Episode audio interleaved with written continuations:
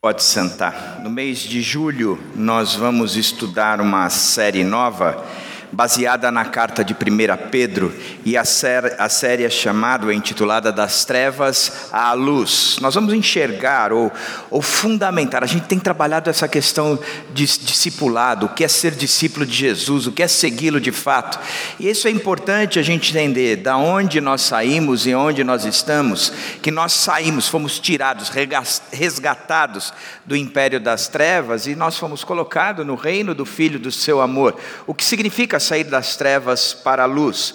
Por isso, hoje a gente vai estudar a, a primeira carta de Pedro, capítulo 2, versos 9 e 10, somente dois versículos, e ele vai fundamentar, será o alicerce para a gente compreender todo esse movimento das trevas para a luz, o que é que Deus nos ensina. Então, abre aí a sua Bíblia em 1 Pedro 2, de 9 a 10, e vamos ler o texto juntos. Dou um tempo para você abrir. Tempo dado já. Vocês, porém, são geração eleita, sacerdócio real, nação santa, povo exclusivo de Deus, para anunciar as grandezas daquele que os chamou das trevas para a sua luz. Antes vocês nem sequer eram povo, mas agora são povo de Deus. Não haviam recebido misericórdia, mas agora a receberam. Esses dois textos, ele, esses dois versículos, eles nos ajudam a entender de fato o que é o discipulado. Mas antes de entrar nos dois versículos, eu queria orar mais uma vez. Podemos? Jesus, nos abençoa com a leitura e a compreensão da tua palavra, que seja algo que, que invada o nosso entendimento, que a gente termine hoje dizendo entendi. Mas da mesma forma que desça para o nosso coração, por isso a gente precisa da tua palavra, mas também precisa do teu espírito para dizer: eu, eu consigo aplicar, e eu desejo aplicar, e o Senhor me fará viver isso que eu acabei de entender. Por isso, nós precisamos da tua palavra e do teu espírito nessa noite, e utilize as duas em nome do Senhor Jesus, para nos transformar a tua imagem e semelhança, Jesus. É em teu nome que eu oro. Amém. Quero começar com uma questão de identidade, e nós vamos a trabalhar três pontos essa noite: identidade, propósito e motivação. Identidade, propósito e motivação. Das trevas para a luz, gerou em nós uma identidade, um propósito e uma motivação diferente. O texto diz: vocês, porém, são. Ele está trazendo uma, uma um, apontando uma identidade, e a gente vai ver como é que essa identidade se caracteriza. Vocês, portanto, vocês, porém, são. Interessante como a identidade ela é fundamental, porque a, aquilo que nós nos, com aquilo que nós nos identificamos, nós nos tornamos semelhantes, nós vivemos em prol daquilo, nós estabelecemos como valores, como princípios, nós queremos alcançar o propósito estabelecido na nossa identidade. E é, e é bacana de ver como a, a identidade é algo culturalmente trabalhado. Por exemplo, vamos olhar as músicas. Em 1980, mais ou menos, 78, se eu não me engano, um cantor chamado Belchior. Quem conhece Belchior, levanta a mão. Luiz se entregou. Anselmo, eu sabia. Ele traz uma identidade dele, dizendo: Eu sou apenas um rapaz latino-americano, sem dinheiro no banco, sem parentes importantes e vindo do interior. A identidade dele é que ele era latino, americano. Ele, olha, eu sou esse cara, é só um latino-americano. Eu não tenho dinheiro no banco, eu não tenho parentes importantes, eu sou, e eu venho do interior. Interessante, isso é uma interiorfobia, nos afeta, nos agride. Se fosse hoje em dia, ele jamais poderia cantar essa música, porque nós levantaríamos uma bandeira dizendo seu interiorfóbico. Porque nós somos do interior. O cara vem, eu sou apenas do interior. Pô, o interior tem coisa boa. Mas a identidade dele era essa. De uma certa forma, ele, ele, ele traz uma identidade se menosprezando, se jogando para. Eu sou apenas um rapaz, é só isso que eu sou. Quando a gente chega mais para frente, A gente vê as músicas trazendo outra identidade. Por exemplo, Bruno e Marrone, seu guarda, eu não sou vagabundo, eu não sou delinquente, sou um cara carente que dormiu na praça pensando nela. Ou seja, eu sou isso aí, Deus. Eu sou um, não sou vagabundo, eu sou um cara bacana. Eu só estou apaixonado. Se a gente chega mais para os nossos dias também, num shot mais aquela, aquele ritmo do Nordeste, que minhas raízes falam alto, fala mansa, diz: se um dia alguém mandou ser o que eu sou e o que gostar, não sei quem eu sou e vou mudar para ser aquilo que eu sempre quis. Acho interessante como eu simplesmente estou perdido. Eu sou o que alguém mandou eu ser, parece eu com a Dani. Dani, o que eu tenho que ser? Você tem que ser isso, ok. Mas eu posso ser, não, você é isso. Eu falei, ok. Eu sou aquilo que mandam ser. E se me mandarem mudar, ok, eu vou mudar. Aí eu perguntei para os meus filhos, minhas noras, eu perguntei, eu queria saber uma música mais atual, algo que traz uma identidade para a gente. E um dos meus filhos disse, pai, anota aí, eu sou o cara que o seu ex vai odiar, sua mãe vai amar e você nunca vai esquecer. Turma do pagode. olha que coisa interessante. No primeiro momento, quando a gente lê Belchior, o cara fala: Eu não sou nada, eu sou apenas um rapaz. Aí você pega essa nova geração dizendo: Não, eu sou o cara. Que o seu ex vai odiar, que a sua mãe vai amar e que você nunca vai esquecer. Como numa geração a identidade é trabalhada, e como a identidade trabalhada define tudo aquilo que eles são, seus valores, o que eles correm atrás, porque identidade é tudo ela define a nossa existência. Agora, aqui o texto, Pedro está trabalhando dizendo: vocês, porém, são, vocês têm uma identidade, é isto que vocês são. Mas ele está falando para os cristãos, ele não está falando para o mundo. O mundo, presta atenção, rede nacional, estou jogando aqui na, na, na, nas redes sociais, vocês são, não, ele está falando para aqueles que são convertidos a Cristo. Vocês são. E ele diz: quando você entende quem Cristo é para a sua vida, você passa a ser, saber quem você é, porque você é um cristão. Quando você entende quem Jesus Cristo é para a sua vida, você entende para que você vive. E quando você entende quem Jesus Cristo é para a sua vida, você entende o como eu devo viver. Porque a minha identidade está em Cristo, não está mais nessas coisas todas. Portanto, eu posso agora ser identificado como um cristão, e eu gosto demais como o CR se apresenta. Eu sou um filho amado, salvo em Jesus Cristo, essa é a minha identidade. Eu sou um filho amado, salvo em Jesus Cristo. E Pedro traz quatro marcas da nossa identidade. A primeira marca, vocês, porém, são geração eleita. Quando a gente pensa em geração, a gente vem muito voltado para aquelas divisões etárias. Nós estamos olhando para a geração X, para a geração Y, para a geração é, Baby Boomer, para a geração Millennium. Nós não entendemos, as gerações não se falam, há conflitos de gerações. Mas aqui a proposta de Pedro não é trabalhar o conceito de geração como uma, uma, uma faixa etária que tem identidade entre si. O projeto é apresentar um grupo que tem a mesma geração, que foi gerado da mesma fonte. Isso é interessante, porque isso define as gerações como millennials, eles são gerados na mesma fonte. Uma geração está respondendo a outra geração. Uma geração tem os seus valores, tem a sua identidade, tem os seus propósitos, tem. E ele está dizendo: vocês são uma geração. Agora, olha que coisa interessante. Ele diz: vocês são uma geração eleita. Qual é a fonte de vocês?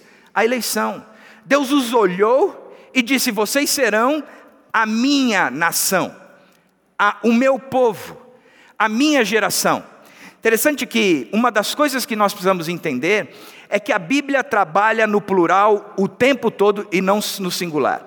Ela trabalha no coletivo. O pão que é nosso. O perdão que é nosso. O Deus que é, ou o Pai que é nosso. e a tentação que é nossa. Em nenhum momento ele está dizendo, ah, o Deus é teu, o Pai é teu, o perdão é teu. Não é nosso, é comunitário, é coletivo, é do corpo de Cristo. Romanos 8,19, por exemplo, ele trabalha esse conceito da, da, do coletivo de forma mais aprofundada. A natureza criada aguarda com grande expectativa. Diz que toda a criação aguarda com grande expectativa. Está ansioso por ver algo. O que é que eles querem ver? Que os filhos de Deus sejam revelados. Olha que coisa.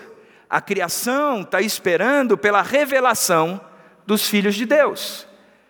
Aí fora, esse mundo caótico, aquilo que foi criado por Deus está esperando que os filhos de Deus se manifestem, se apresentem, se revelem. Quando Pedro diz geração eleita, ele trata no coletivo, sem dúvida nenhuma, porque a palavra geração ela é coletiva, não é individual. Ou seja, o que nós precisamos entender é que a Bíblia está falando de uma eleição coletiva, e não necessariamente de uma eleição individual. Romanos 8, 29 pois aqueles que de antemão conheceu, aqueles que de antemão conheceu, também os predestinou para serem conformes à imagem de seu filho, a fim de que ele, Jesus, seja o primogênito entre muitos irmãos. Uma predestinação, um conhecimento prévio para serem conformes à imagem e semelhança. Então, ele escolhe no coletivo por um propósito, e a gente vai ver isso mais tarde. Porque a gente discute muito eleição, predestinação, livre-arbítrio, mas não tem nada a ver quando a gente entende que isso só existe por causa do propósito. É eleitos para. Portanto, qual era a motivação de Deus quando ele nos escolhe? Qual é a motivação de Deus quando ele resolve montar uma nação, um povo? ele resolve montar um, uma geração, um sacerdócio, como o texto diz. Qual foi a motivação de Deus? Deuteronômio 7, 7 e 8. Moisés está trazendo para o povo uma consideração de Deus para o povo.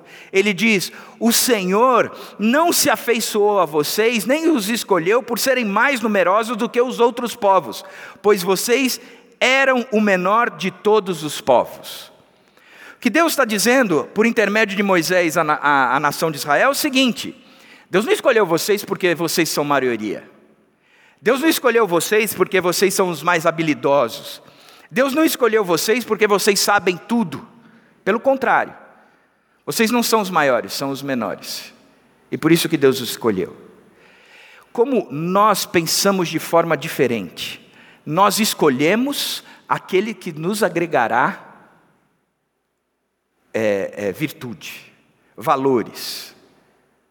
Por exemplo, quando a gente jogava algum esporte, quando nós éramos pequenos, ia se dividir as equipes, escolhiam dois caras, esses caras escolhiam dentre todos o seu time.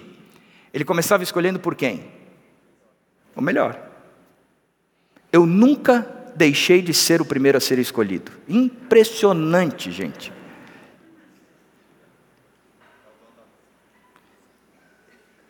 Interessante de enxergar isso. Nós escolhemos os melhores. Outro exemplo. Nós somos responsáveis por contratar alguém. Aí a gente começa a seleção. Manda o seu currículo. Eu faço o meu currículo e eu tento preencher o meu currículo de forma que me apresente o melhor. Tá certo que eu não vou mascarar, mas também não vou jogar lá que eu sou um cara nó cego, que eu não gosto de pessoas, que pessoas para mim são desnecessárias, que o meu negócio é bater meta. Talvez até você coloque. Mas quando eu vou escolher, eu olho para o currículo e falo: esse cara é interessante. Então vamos para uma entrevista. Na entrevista, eu vejo quem melhor se adequa ao propósito. Porque nós procuramos os melhores. E Deus está dizendo o seguinte: eu não os procurei porque vocês eram os melhores. Não foi isso. Eu não os procurei porque vocês eram os mais habilidosos. Não foi isso. Eu não procurei porque vocês eram os mais numerosos, porque afinal, se eu estou com a maioria, é mais fácil de ganhar. Não foi por isso que eu os procurei. O texto de Deuteronômio diz: Mas foi porque o Senhor os amou. Por que há eleição? Por causa do amor de Deus. Ele amou. Ele amou. Significa que nós pertencemos a Deus e não tem nada a ver comigo, mas tem a ver com o amor de Deus. Significa que eu posso ser o cara mais pecador da face da terra, o cara que cometeu talvez as maiores atrocidades. Mas há um Deus que diz: independente de tudo isso, eu os amo. E o que você fez foi tratado por mim na cruz. Eu simplesmente amo vocês.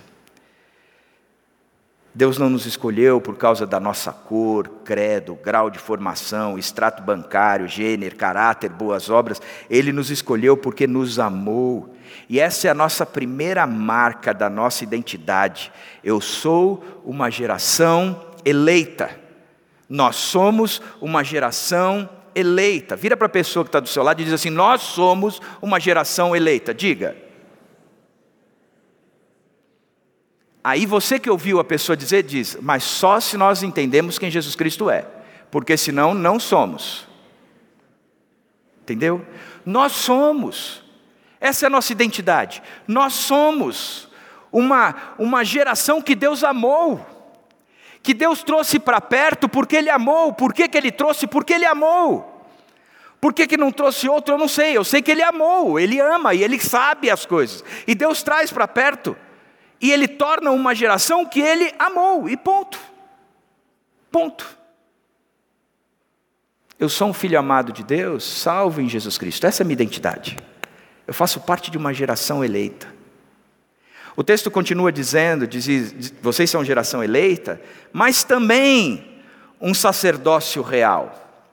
O ponto aqui é que já fomos escolhidos, portanto, nós temos total liberdade de entrar na presença de Deus, porque não estamos mais mortos, não dependemos de mais ninguém, nós temos livre acesso para agora ouvir o que Deus fala e escutar, porque um morto não sabe disso, não sente o toque, não sente o afago, não ouve a palavra, mas agora não.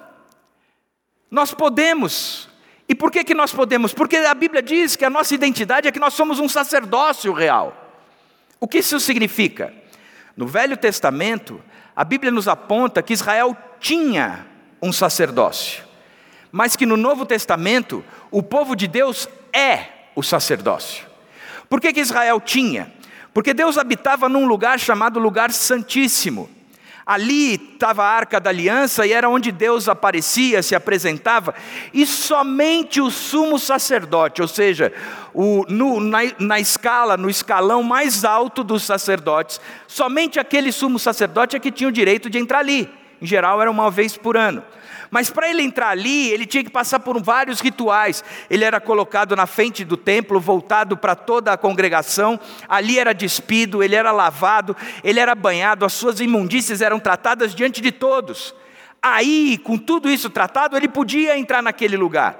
E naquele lugar ele ia oferecer o sacrifício, ele ia tratar o povo, ele ia trazer Deus, conhecedor do povo, porque o sacerdote era aquele que trazia o povo para perto de Deus. O sacerdote fazia tudo isso e só ele podia fazer isso. Mas diz que quando Jesus Cristo, naquela cruz, gritou: Está consumado, o véu se rasgou de cima para baixo, abrindo em duas partes. O que isso significa? Que agora não é mais o sumo sacerdote que faz esse movimento. Israel não tem esse sacerdócio somente, mas agora o povo de Deus é o sacerdote, ele tem o sacerdócio, ele pode agora todos entrarem na presença de Deus. Que Deus! Ele diz: ó, isso não é uma coisa exclusiva daqueles que fazem um, uma, um ritual e se trocam. Não, fui eu quem fiz o ritual. Portanto, vocês podem agora chegar na minha presença, entrar com li livre acesso, intrepidez, ousadia, podem vir conversar comigo, eu vou falar, vocês vão me ouvir, eu vou tocar, vocês vão sentir o toque, vocês vão perceber o afago, o cuidado, o meu amor por vocês, porque agora vocês podem entrar livremente na minha presença, não há mais nada que nos impeça, que nos, que nos, é, é, que nos distancie. Nós temos paz com Deus agora, por causa de Jesus Cristo. Então nós somos um sacerdócio real. Não é um sacerdócio de uma seita qualquer, mas é um sacerdócio de um reino, cujo rei é Jesus Cristo. Nós temos agora esse, esse, essa, esse livre acesso à presença desse Deus, que é o ser criador de todo o universo, que pela palavra chama a existência. Nós podemos chegar na presença dEle. Ele está dizendo: esta é a sua identidade, essa é a identidade do sacerdócio real, daqueles que fazem parte da geração que é eleita. Portanto, a segunda marca da nossa identidade é fazer parte desse sacerdócio real. Nós somos sacerdotes do Rei Jesus. Terceira característica ou marca, ele diz que nós somos uma nação santa. Veja que mais uma vez Pedro está apontando para uma nação, ou seja, para um coletivo. Ele não está dizendo você é um cara santo. Vocês são uma nação santa. Vocês são isso. A igreja, o meu corpo, o meu povo é uma nação santa. O que é uma nação? Uma nação é aqueles que vivem sujeito às mesmas leis, costumes, língua, hábitos, etc. Isso é uma nação que tem uma identidade própria, que defende um território, que faz parte de um grupo da onde se originou e ali foi desenvolvendo os hábitos. A comida brasileira, o jeitinho brasileiro, o futebol brasileiro, enfim, as marcas de uma nação. Deus está dizendo que nós somos uma nação, mas uma nação santa. O que é santa? Na nossa cabeça a gente já pensa na Madre Teresa de Calcutá, ou sei lá, no Anselmo, aquele ser que anda dois metros de altura, que a gente olha e diz não há pecado. O oposto do Olavo, santo santo. O que é santo? Santo é separado. Quando você vê Jesus falando a nosso respeito com Deus, em João 17, ele diz: Eles não são do mundo, como eu também não sou. Não rogo que os tires do mundo, mas que os protejas do maligno. Este meu povo, essas pessoas que o Senhor tem me dado, que tem formado a nossa geração, que tem formado o nosso sacerdócio, que tem características da nossa nação, eles não são deste mundo, como eu também não sou, mas eles continuam no mundo, como eu estive no mundo. E da mesma forma como eu fui enviado, eu os envio. Ou seja, é uma nação que não tem mais a identidade do mundo, mas tem a sua própria marca é uma nação que destoa neste mundo, separada, santa. É interessante de pensar, porque quando a gente olha para a cruz de Cristo, a gente vê que Cristo libertou-nos do pecado. O pecado já não domina mais o nosso corpo mortal. Pelo contrário, agora nós estamos vivos em Cristo Jesus. Significa que eu não posso mais me caracterizar ou trazer a minha identidade de acordo com aquilo que eu fiz ou dos frutos que colhi, ou que, colhi, ou que plantaram e acabei colhendo frutos do que o outro plantou para mim. Eu não tenho mais esse pecado que domina no meu corpo. A Bíblia diz que eu agora posso vencê-lo. Então a minha identidade não é um cara viciado em pornografia. A minha identidade não é um cara viciado é, é, em jogo. A minha identidade não é um divorciado, uma divorciada.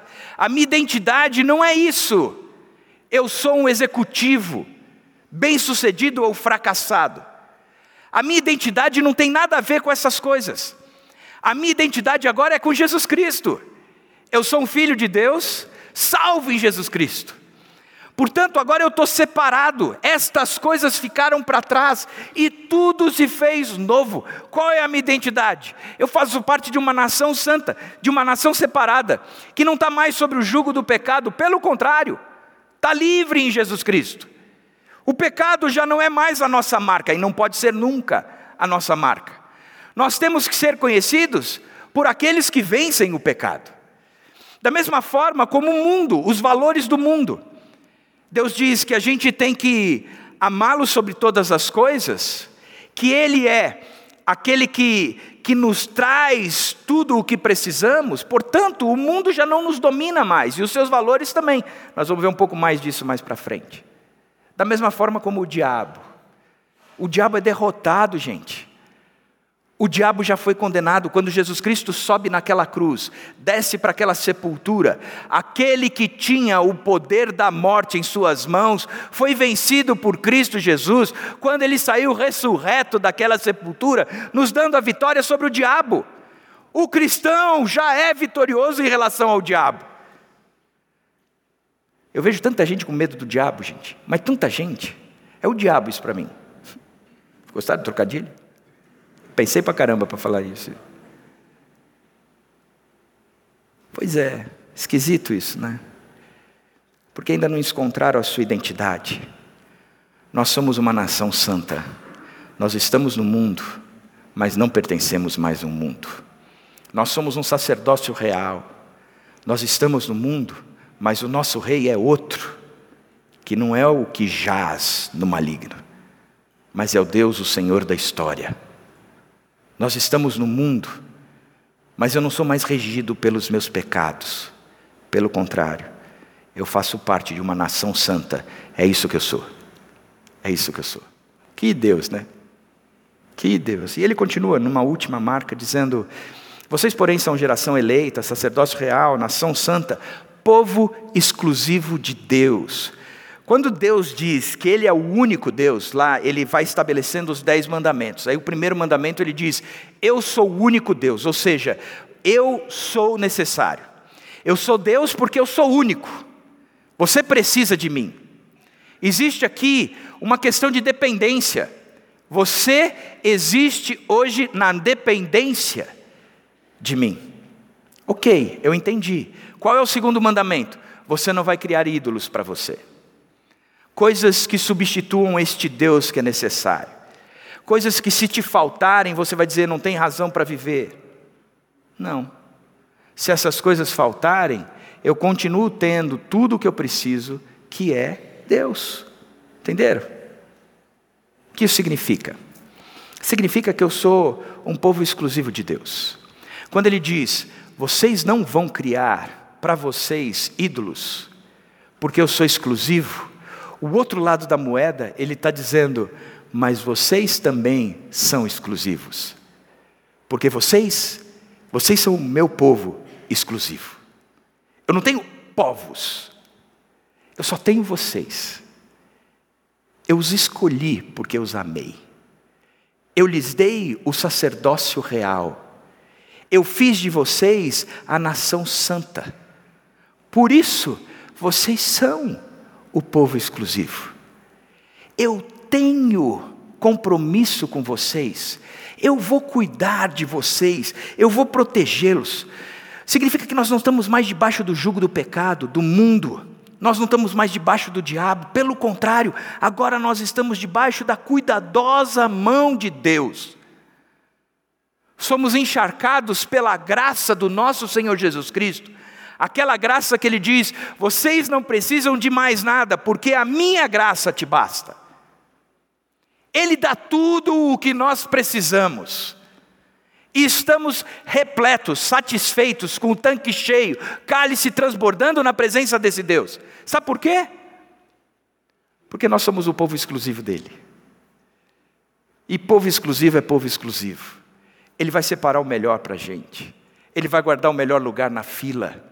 Ele vai preparar uma mesa na presença dos adversários, ele vai te levar para junto das correntes de água, ele vai te apresentar os pastos verdejantes, vai te fazer guiar pelas veredas da justiça, por amor ao seu nome. Ele vai estar com você, mesmo que você ande pelo vale da sombra da morte, Ele vai tirar de você o medo, porque Ele estará com você, porque você é povo exclusivo. Nós vamos enfrentar todas as coisas porque nós pertencemos a Ele. Eu sou um filho amado de Deus, salvo em Jesus Cristo. Essa é a minha identidade. Mas o texto continua fazendo a síntese. Vocês, porém, são. Não é que serão. Vocês, porém, são. Isso já é. Isso não é futuro. É agora. Isso já aconteceu. Ele nos, nos tirou do império das trevas e nos colocou no novo reino o reino do Filho do seu amor. Portanto, agora nós estamos na luz que é Jesus. Ele nos tirou das trevas e nos colocou nas luz. Na luz tudo fica claro. A luz sempre vence as trevas. Não há trevas maior que a luz, por menor que a luz seja. Vocês são. Qual é a minha identidade? Eu faço parte de um de uma comunidade, de um corpo de um povo exclusivo de Deus, de uma geração eleita, de uma nação santa, de um sacerdócio real. Esta é a minha identidade. Vocês são. Gosto muito do texto de Êxodo 19, mais uma vez Moisés, quando ele chega na frente do povo e diz: Deus mandou dizer o seguinte: agora, se me obedecerem fielmente e guardarem a minha aliança, vocês serão o meu tesouro pessoal entre todas as nações. Embora toda a terra seja minha, vocês serão para mim um reino de sacerdotes e uma nação santa. Vocês serão o meu tesouro pessoal nação santa, reino de sacerdote, o meu tesouro pessoal. Sabe, de todo esse povo, de toda a raça humana, existe algo que eu tenho como meu. E eu não desdenho disso. Eu considero um tesouro. Vocês são esse tesouro pessoal. Essa é a nossa identidade. Se a gente tem que dar uma carteirada por aí, a nossa carteirada tem que ser essa.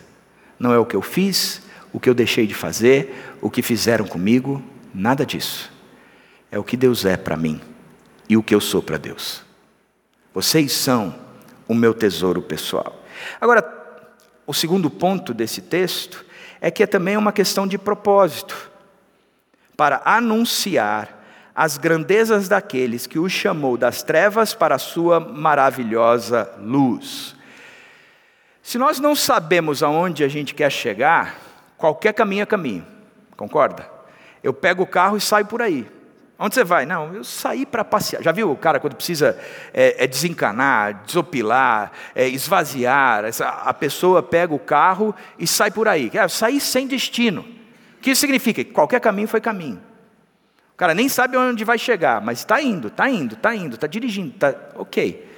Quando a gente não sabe onde a gente quer chegar, qualquer caminho é caminho.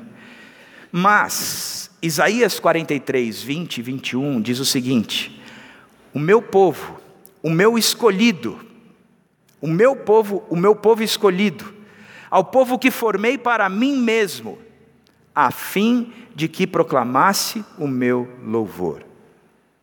Ou seja, em outras palavras, o que Deus está dizendo é: eu formei um povo e formei para que proclamasse o meu louvor.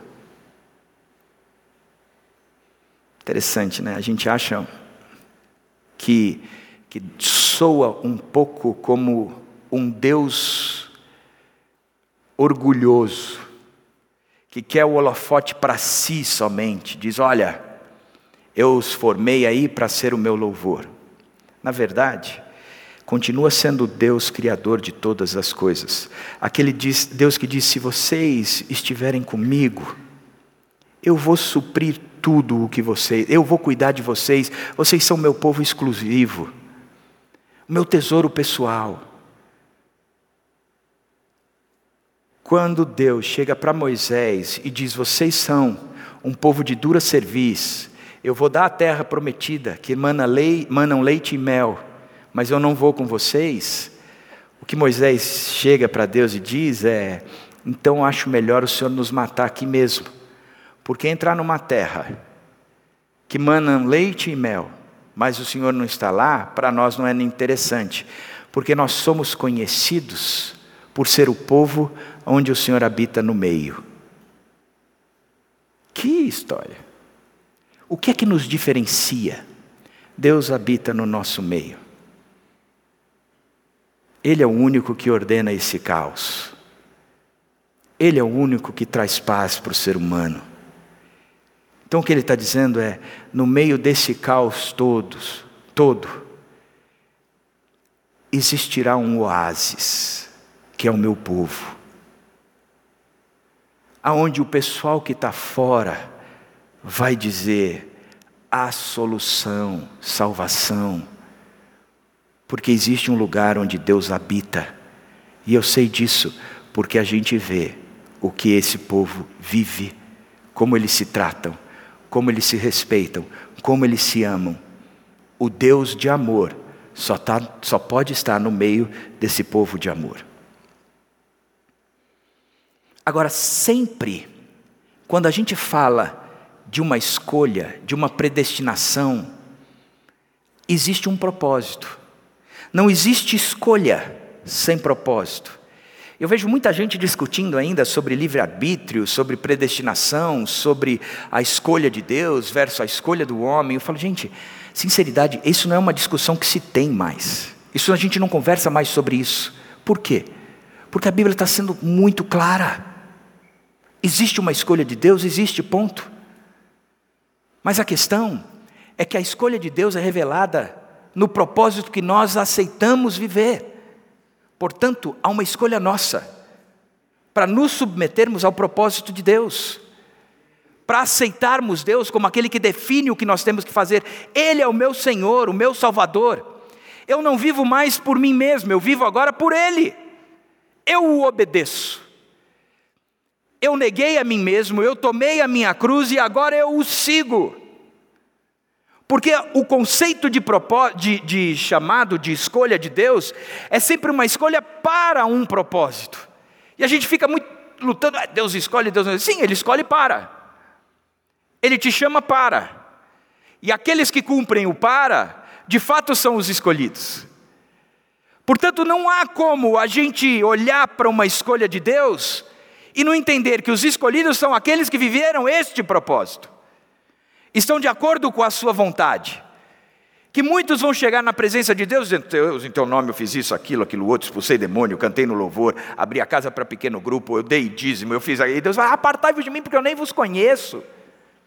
Não conheço vocês. O texto está dizendo, ele foi, nos escolheu para. Então, se a gente quer saber se fomos escolhidos ou não, a gente tem que olhar o propósito, se cumprimos o propósito de Deus. E ele diz: por exemplo, em Efésios 1:5, em amor nos predestinou para sermos adotados como filho por meio de Jesus Cristo, conforme o bom propósito da sua vontade. Ele nos predestinou para sermos adotados como filho. Efésios 1:11, nele fomos também escolhidos tendo sido predestinados conforme o plano daquele que faz todas as coisas, segundo o propósito da sua vontade.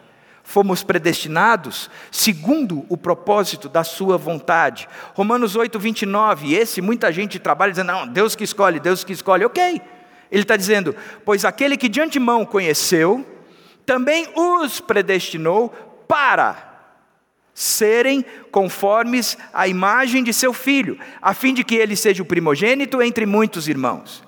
Existe uma escolha de Deus, existe um propósito de Deus.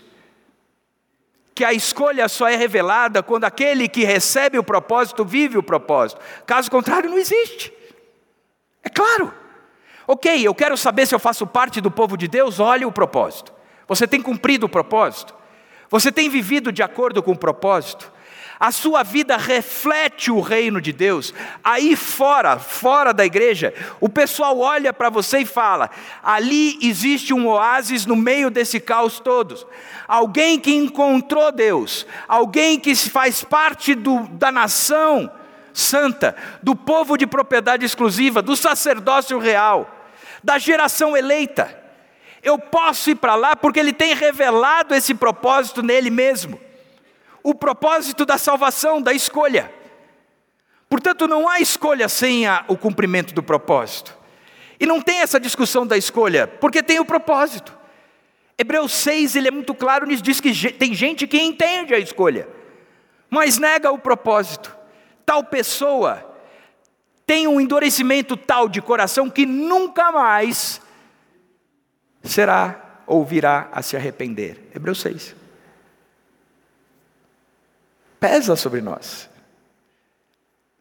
Mas também preza o grande amor de Deus que nos escolheu para, para sermos adotados, para sermos a imagem do seu filho, para termos e sermos a esperança. Quando Paulo diz, quando Jesus Cristo se revelar na sua segunda vinda, sabe qual será a minha coroa, a minha alegria e a minha esperança? Ele diz: Vocês serão, vocês serão a minha alegria e a minha coroa. O que eu vou receber de premiação? Vocês serão isso aí. Porque a escolha teve todo o significado quando o propósito foi aplicado. Qual é o propósito? Anunciar as grandezas daquele que os chamou das trevas para a sua maravilhosa luz. É anunciar a vida, a morte e a ressurreição, o que vence o pecado, o mundo e o diabo. É para anunciar que em Jesus Cristo há esperança, é para anunciar que em Jesus Cristo nós somos transformados, é para dizer que em Jesus Cristo nós não temos mais a nossa identidade em relação ao pecado, mas agora a nossa identidade é que somos um filho amado de Deus, salvo em Jesus Cristo é para trazer aquele que olha para si e diz: Eu sou um adúltero, eu sou um fracassado profissionalmente, eu sou um péssimo pai, eu sou um péssimo marido, eu sou um. A identidade de gênero hoje, você já tem percebido isso? Como a identidade de gênero traz aquilo que nós somos? Por exemplo, ninguém diz eu sou hétero, mas se diz eu sou homossexual. Por quê? Porque essa é a minha identidade. Os meus valores, os meus princípios, a, a, a minha conduta, tudo está marcado por isso. Quantas e quantas vezes eu tenho conversado com gente que diz: Eu sou um adúltero, não gostaria de ser. Eu falo, cara, esse cara está na beirinha para entender que a identidade dele não é essa. Mas quando Deus subiu naquela cruz, ele subiu por causa do adultério. Ele subiu por causa da corrupção. Ele subiu por causa da mentira. Ele subiu por causa da glutonaria. Ele subiu por causa do pecado, porque ele ama o pecador e ele quer vê-lo transformado. A identidade é outra. Existe um propósito. Existe um propósito. É anunciar os atributos de Deus, um Deus que não muda quem esteve aqui, as mulheres que participaram dos estudos às terças-feiras à noite online, estudaram este mês os atributos de Deus. E a Lari começou dizendo do Deus imutável. Ele não muda. E por que, que ele não muda? Porque ele tem a capacidade de nos mudar. Que Deus! É falar dos atributos de Deus, o Deus que não muda, o Deus que é amor, o Deus da graça, da misericórdia, da santidade, da justiça. Eu, eu existo para isso. Eu existo para isso. E no final, ele apresenta a motivação. Antes, você nem sequer era um povo, mas agora são povo de Deus. Não haviam recebido misericórdia, mas agora a receberam. Pedro faz um apelo para o passado versus o presente, para o antes e o depois. Nós gostamos pra caramba disso, né? Do antes e o depois. Enchem as nossas redes sociais com o antes e o depois. Uma casa toda velha, caindo aos pedaços, com mato alto, pintura descascando, a, a, o telhado quebrado. O que? Isso aqui é o antes. E o depois? A casa nos trinques, uma piscina de água azul, uma todo cortado, as plantas verdinhas, florindo para cá, tudo pintadinho. Antes e depois. Antes. Aquela pessoa gorda, obesa Vai começar a fazer o exercício, não consegue fazer o primeiro, o depois.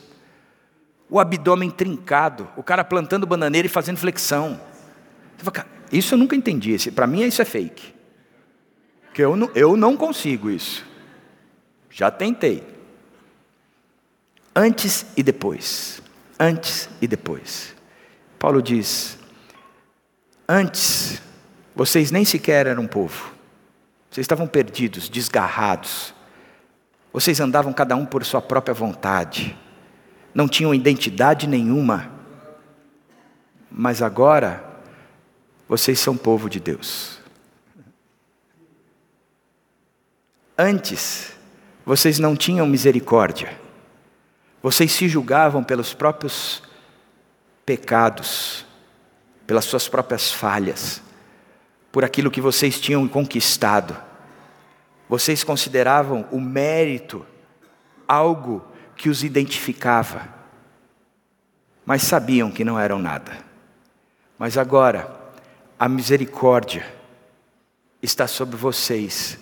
Isso significa que nada do que vocês tenham feito, nada do que vocês tenham sido, nada disso é contado por Deus agora porque a misericórdia nos alcançou e se renova todos os dias, todas as manhãs. Por isso é que nós não somos consumidos, porque é um Deus de misericórdia. Não, se, não nos considera por aquilo que fizemos, mas Ele nos considera por causa do grande amor com quem nos amou. Essa é a nossa identidade. Isso nos motiva. Eu era assim, agora eu sou assado. Eu era cego, agora eu vejo. Eu era adúltero, agora eu sou fiel. Eu era um fracassado, agora eu sou alguém que tem um sentido, um significado, um propósito. Isso vai de vento em popa, porque o Senhor é a minha vitória. E eu vou correr atrás disso. Eu vou viver por causa disso. Isso me traz todo o significado do mundo. É isso que nós somos uma geração eleita, um sacerdócio real, uma nação santa, um povo exclusivo de Deus, que outrora nem povo era, mas agora é um povo, que outrora nem misericórdia tinha, mas agora está imerso na misericórdia. Um povo, um povo, essa é a minha identidade. Eu sou com vocês o povo de Deus. Deus abençoe ricamente a sua vida.